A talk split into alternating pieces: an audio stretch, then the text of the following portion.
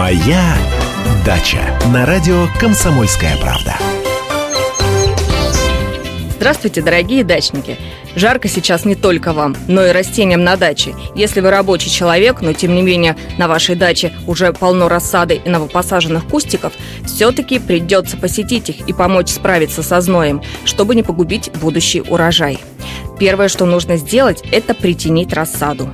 Нежные листочки рассады, например, капусты или цветов, совсем не подготовлены к прямым солнечным лучам, и если их чем-нибудь не прикрыть, то могут получить солнечный ожог и заболеть. Если рядом с вами есть заросли лопухов, то можно нарвать широкие листья.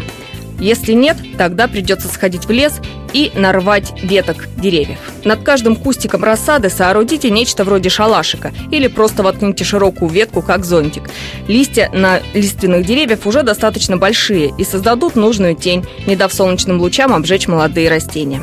Второе, что нужно сделать, обязательно раскрыть парники. Если нет возможности постоянно бывать на даче, утром открывая, а вечером прикрывая форточки парника, то лучше совсем оставить его раскрытым. Ночью перепад температур не такой уж большой, а днем температура воздуха нагревается до 30 градусов. Представляете, что творится в парнике? Настоящая баня. Между тем, пыльца помидор не выдерживает таких высоких температур, просто осыпается, рассада становится бесплодной. Вы не получите урожай, если не проследите вовремя за рассадой.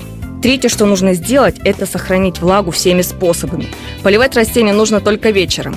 После этого обязательно разрыхлить землю и прикрыть мульчой. Это поможет сберечь рассаду и другие растения. На сегодня у меня все. С вами была Анна Кукарцева. Берегите себя и удачи на даче.